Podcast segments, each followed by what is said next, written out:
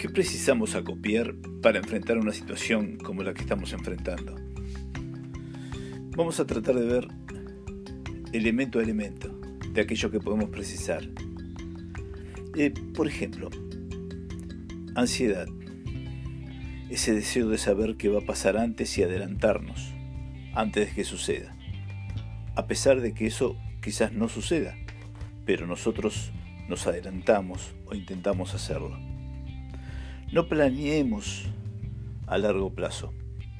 No pensemos en el final del año. ¿Cuándo termina la pandemia? ¿Cuándo nos reintegramos a tal actividad? Pensemos en el hoy y mañana como plazo máximo.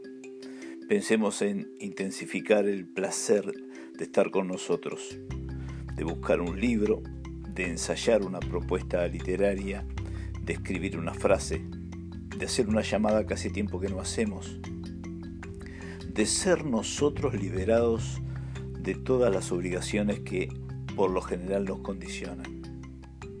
La ansiedad, ese proceso pulsional que nos hace querer saber qué va a pasar con nosotros al día siguiente o al mes siguiente, no es un buen compañero de ruta para un momento como este. No es la resignación lo que, lo que proponemos, sino la adecuación a la realidad.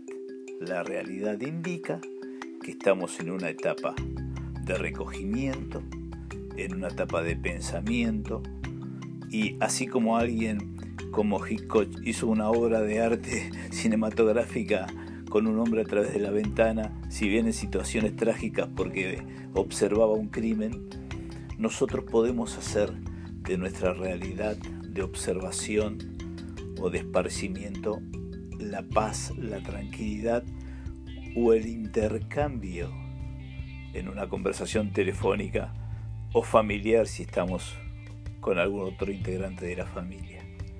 Pero es hoy que se define esa situación.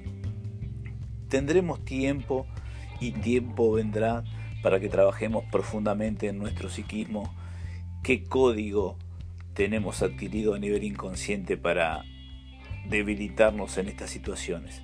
Pero la tarea de hoy es saber que el día de hoy nos pertenece, en una dimensión nueva, la dimensión de la intimidad y, la de estar ahora preparados para ser nosotros en este papel que nos toca hoy.